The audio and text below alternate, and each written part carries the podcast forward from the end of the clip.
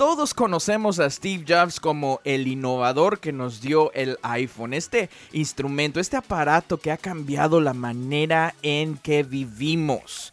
Pero si investigamos un poquito más, nos daremos cuenta de que esto no fue a causa de una sola persona, sino que hubieron alrededor de mil personas que participaron en la creación de lo que hoy conocemos como el iPhone.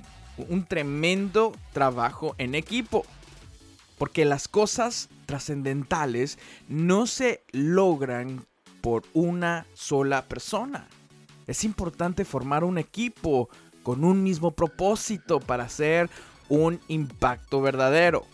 De este tema continuaremos hablando el día de hoy en este episodio de Altavoz.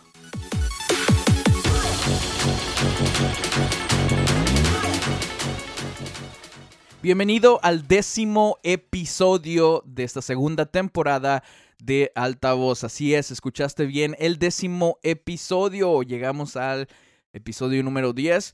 Mi nombre es Josué Delgado, como siempre te envío un saludo y te agradezco por tomar de tu tiempo para escuchar este episodio del día de hoy. También te quiero dejar una invitación que si estos podcasts, si este episodio te ha bendecido o los episodios pasados, compártelos con alguien más, compártelos con un amigo, compártelos con un líder o un líder de tu iglesia y sé que si han sido de bendición para ti, van a ser de bendición para esa persona. El día de hoy continuamos con el tema de la semana pasada, el cual titulé Superman, el mito del liderazgo. Y estamos hablando de cómo muchos líderes hemos comprado, especialmente, específicamente, para los líderes que estamos fungiendo, que estamos liderando en el área ministerial, en el área de la iglesia. Hemos comprado esta este mito o esta mentira de que nosotros lo podemos hacer todo y que no necesitamos la ayuda de nadie más. Inclusive ha habido estos chistes, ¿no? Cuando hemos ido a diferentes iglesias de aquel pastor que eh, abrió el servicio, dirigió las canciones, predicó, levantó la ofrenda y también hizo la oración de despedida. Creemos este mito y si no lo decimos con nuestras palabras, lo decimos con nuestros hechos. Y es momento de que tú y yo abandonemos esta mentira, abandonemos esta idea. Y, y, la semana pasada, en el episodio pasado, si quieres escuchar ese episodio, es el episodio pasado, hablamos de las razones por las cuales suceden estas cosas, no las vamos a tocar el día de hoy, pero también dijimos algo muy importante que simplemente y lógicamente un equipo puede lograr más que lo que puede lograr una sola persona. Simplemente hacemos las matemáticas y nos daremos cuenta que 10 personas pueden lograr más que lo que una sola persona puede lograr. Porque hay más fuerzas, porque hay más ideas, porque hay más recursos, porque hay más energía. Pero Aquí está la pregunta con la que terminamos el episodio pasado. Josué, ¿qué hacemos si somos una iglesia, y aquí me incluyo yo al 200%, somos una iglesia, somos un ministerio que no tenemos las finanzas, que no tenemos los recursos para contratar a, una, a un buen elemento para que sea parte de nuestro equipo, en nuestro ministerio, en nuestra iglesia. ¿Qué hacemos? Y aquí está la respuesta, mi buen amigo. Es tiempo de formar y desarrollar líderes de aquellas personas que Dios ya ha puesto en tu ministerio, en tu iglesia desarrolla y forma líderes. Esa es la forma más rápida de crear. Bueno, rápida eh, es una palabra que no es completamente verdad, pero es una forma muy efectiva. si puedo usar esa palabra. Es una forma muy efectiva de crear un equipo en tu iglesia, en tu ministerio, como líder de alabanza, como líder del departamento de los niños, como pastor de jóvenes. Es una, una forma muy efectiva. Tienes que recordar esto muy importante. Dios le dio a Moisés lo que necesitaba para dirigir al pueblo de Israel hacia la tierra prometida. ¿Y hubo obstáculos? Claro que sí. ¿Te acuerdas ese obstáculo, el obstáculo más grande que había en, eh, en, esa, en esa historia? El mar rojo y vino Dios y le dijo a un Moisés, ¿qué tienes en tu mano? Porque Dios ya le había dado todo lo que necesitaba para poder vencer, para poder guiarlos, para poder dirigirlos. ¿Te acuerdas cuando David se enfrenta con este gigante, ¿qué es lo que usó? Lo que ya tenía en sus manos, que era una onda y cinco piedras en su morral.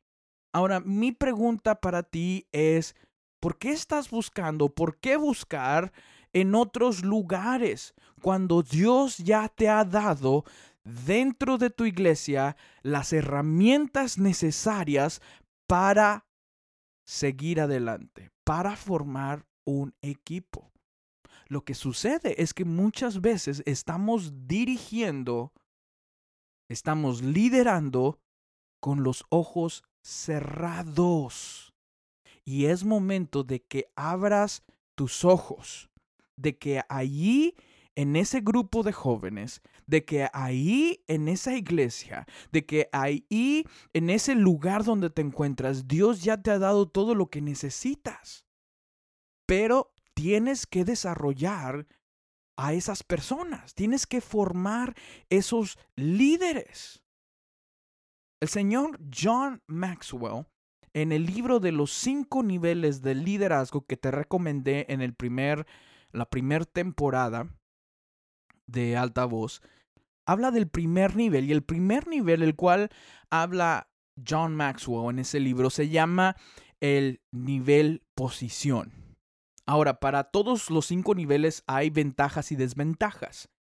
Pero lo que me llamó mucho la atención en este nivel, en este nivel básico, número uno de liderazgo, es que dice John Maxwell que el, una de las desventajas del nivel posición es cuando comienzas a liderar y la gente te empieza a seguir o te sigue porque tiene que seguirte.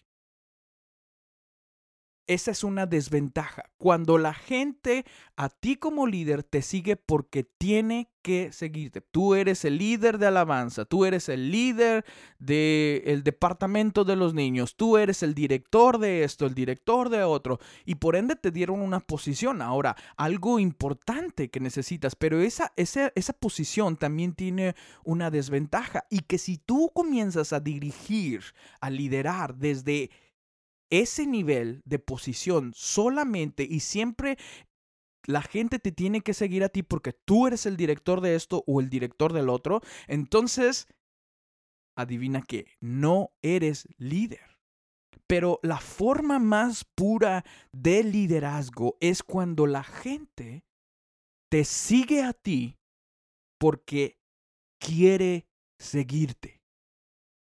Cuando la gente te sigue a ti cuando quiere seguirte, no porque tiene que seguirte, sino porque quiere seguirte. Y creo que una de las formas más puras de liderazgo se pueden desarrollar dentro de la iglesia. Porque hay personas que están viniendo a tu iglesia, porque hay personas que están sirviendo en tu iglesia porque quieren hacerlo. Y si esas personas están haciéndolo voluntariamente, tenemos una ventaja de que esas personas no están ahí porque tienen que, sino porque quieren hacerlo. Entonces, ¿qué es lo que tienes que hacer? tienes que comenzar a dirigir. Tenemos que comenzar a dirigir con los ojos abiertos. Tenemos que convertirnos en esos francotiradores de liderazgo que estamos siempre viendo las cualidades de las personas que Dios ha traído a nuestra iglesia, las cualidades de las personas que Dios ha traído a nuestro grupo de jóvenes. Cuando cambias tu enfoque hacia afuera, te vas a empezar a dar cuenta que Dios ha traído a tu iglesia, a tu grupo de jóvenes, a personas que Dios quiere usar pero Dios te está poniendo ahí para que tú los desarrolles, para que tú los formes. Y ahí pueden estar los siguientes líderes que van a dirigir ese grupo de jóvenes, pero tienes que desarrollar. Y aquí están las, las malas noticias por tener un término, de que no va a suceder de la noche a la mañana.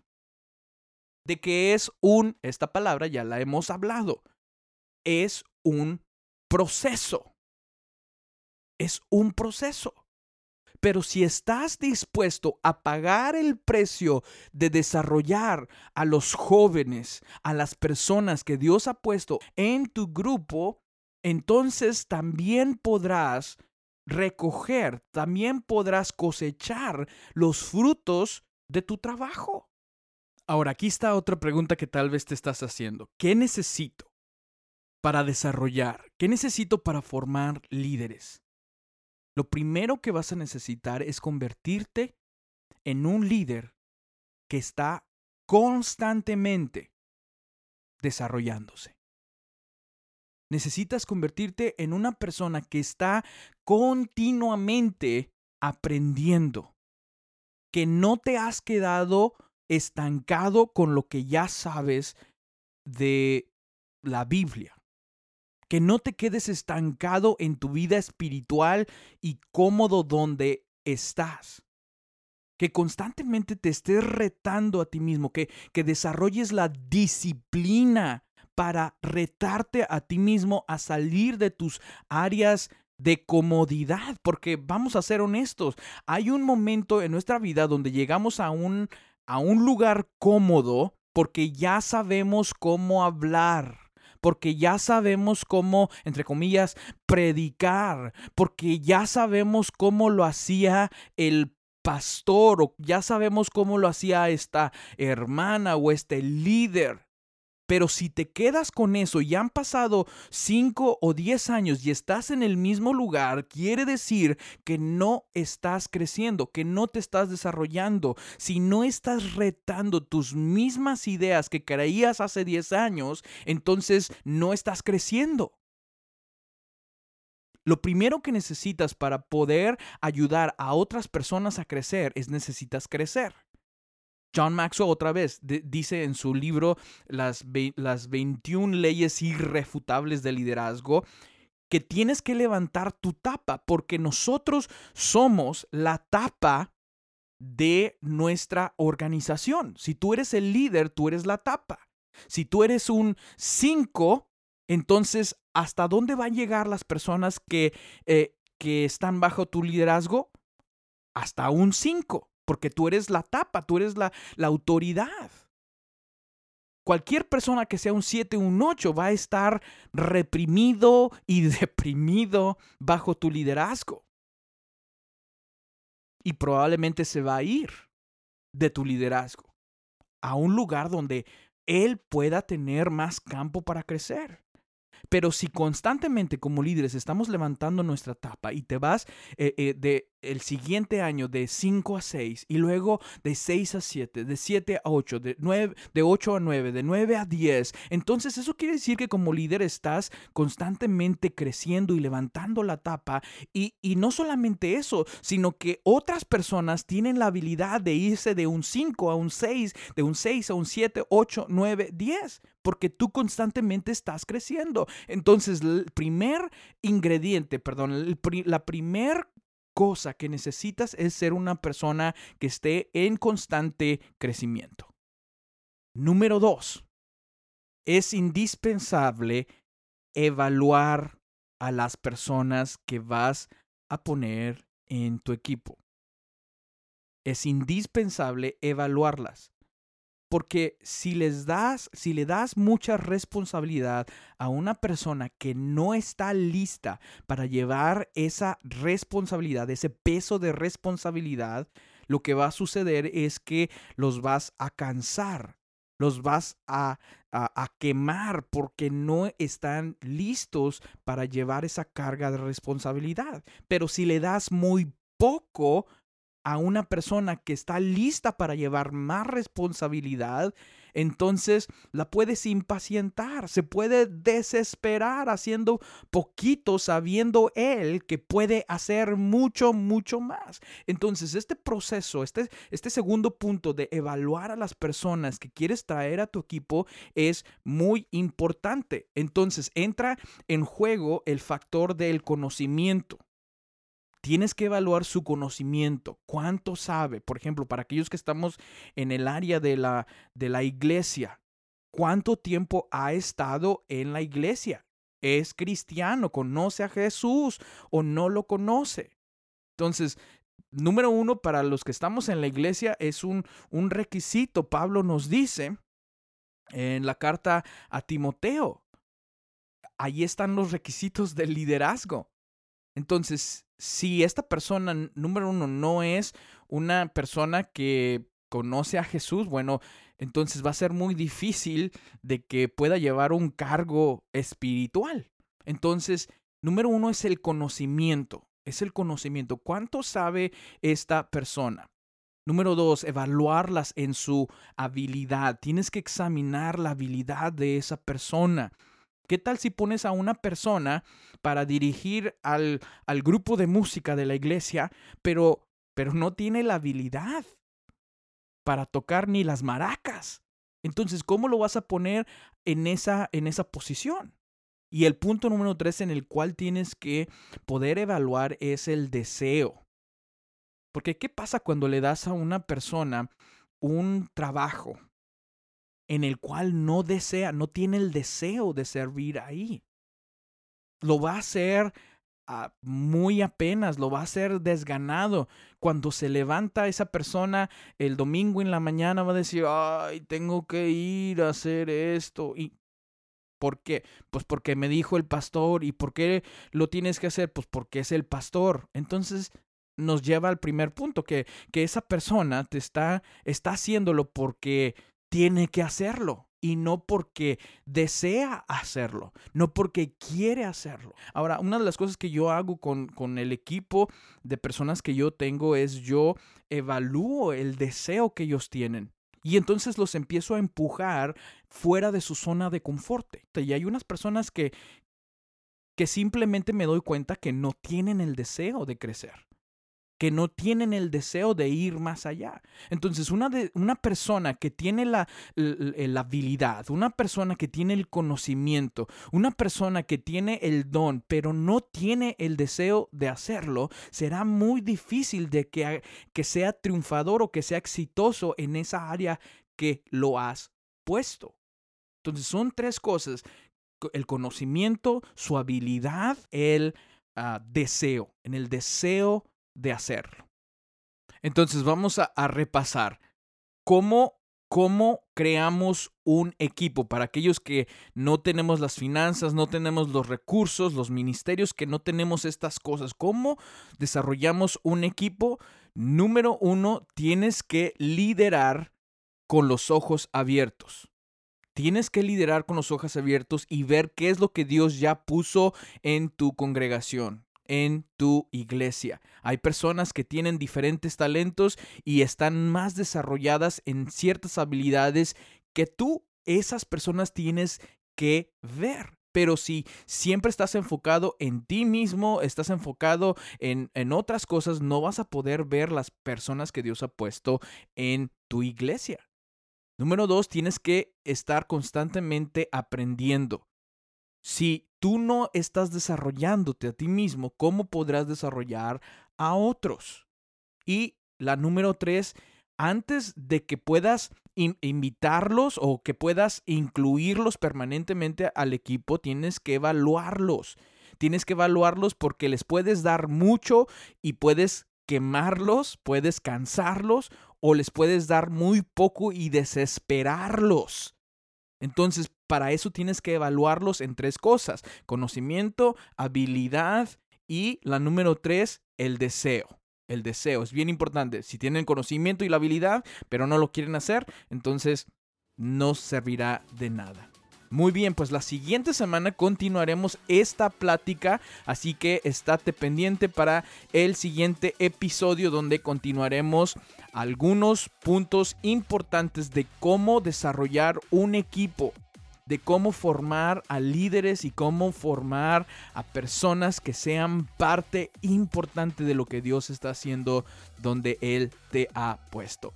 Sin más, te dejo una vez más. Invita a otros a escuchar estos podcasts, estos episodios. Te mando un saludo y nos vemos la siguiente semana.